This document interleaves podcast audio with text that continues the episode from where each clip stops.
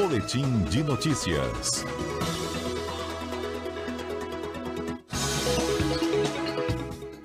A PEC dos precatórios e o risco de calote aos credores do governo. CBN Conexão Brasília, com Rômulo Pinheiro.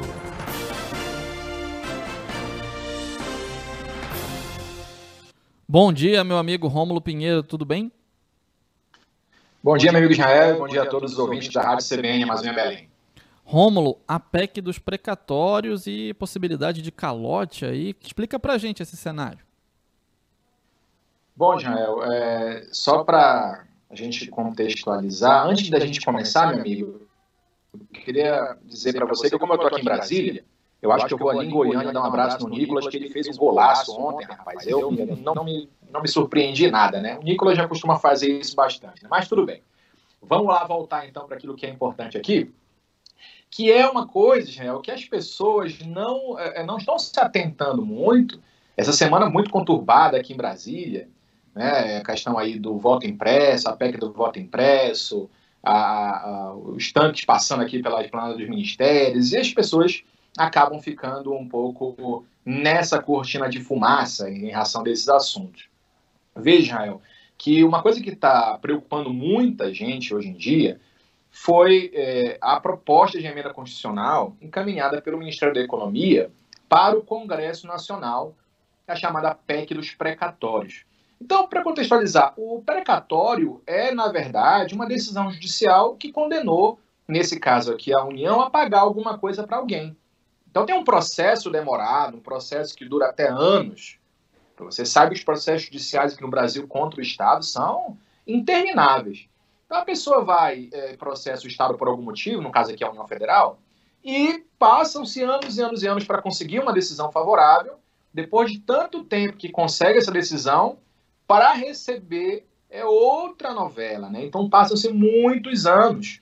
E a denominação técnica que, se, técnica que se dá a essas decisões são chamados precatórios, ou seja, decisões judiciais já transitadas em julgado que condenam, no caso aqui, a União a pagar alguma coisa para alguém, pessoa física ou pessoa jurídica. E a, a, a, é tanta demora, meu amigo, é tanta demora, que se criou até um mercado informal de compra e venda dessas decisões. Então, o mercado de precatórios é muito comum já há muitos anos, porque a União demora a pagar. O Estado demora a pagar de forma geral, as pessoas não conseguem ficar esperando muito tempo e vendem essas decisões para pessoas que compram com um deságio para poder receber de imediato algo que iria receber daqui a 20 anos. Então, assim, foi muito polêmica essa questão aqui do pagamento das dívidas da União com esses precatórios. E é, o que está acontecendo agora? Na verdade, essa, essa situação já ocorre de alguns anos, né? Todo ano eles tentam mudar de alguma forma, mas dessa vez estão se propondo mudar a Constituição para promover um parcelamento forçado de valores que a União já deve há muitos anos. E aí, até, mas aí se preocupa o pessoal que tem dinheiro a receber do Estado, ah, mas eu vou entrar nessa regra. Se for aprovado, valores a receber do Estado acima de 66 mil reais necessariamente serão parcelados. Sendo que, em muitos casos, nós já temos várias renegociações e existem instrumentos jurídicos para o Estado renegociar essas dívidas também, mas mesmo assim, vai se mudar a Constituição para promover um parcelamento forçado. E gente que não recebia há muitos anos vai ser obrigada agora a receber até 10 vezes né? e com critérios de remuneração também abaixo do que é o previsto hoje, remuneração, ou seja, a questão da atualização desses débitos. Então você vê, Israel, que a tentativa da proposta dessa PEC vai afetar muitas pessoas. Tudo bem, tem certas pessoas que recebem por requisição de pequeno valor. O que é a requisição de pequeno valor?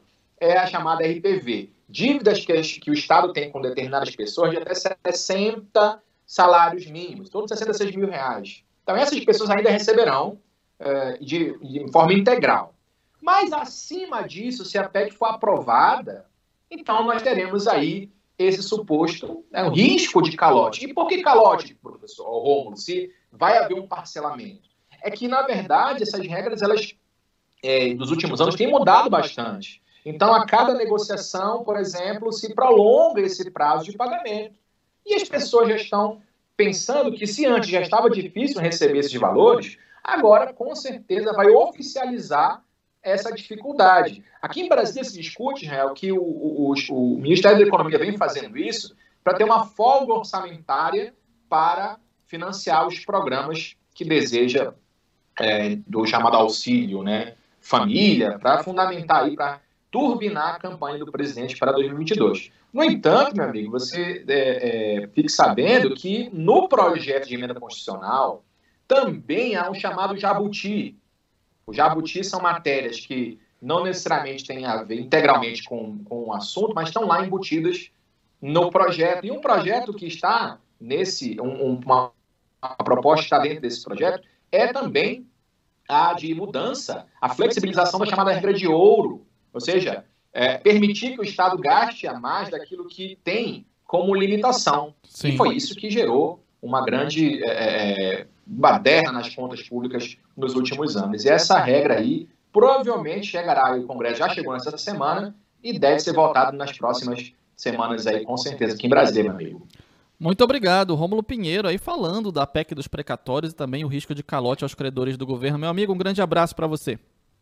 Grande abraço, até a próxima semana, até mais. Até a próxima semana. Agora, 11h30, vem chegando aí o repórter CBN.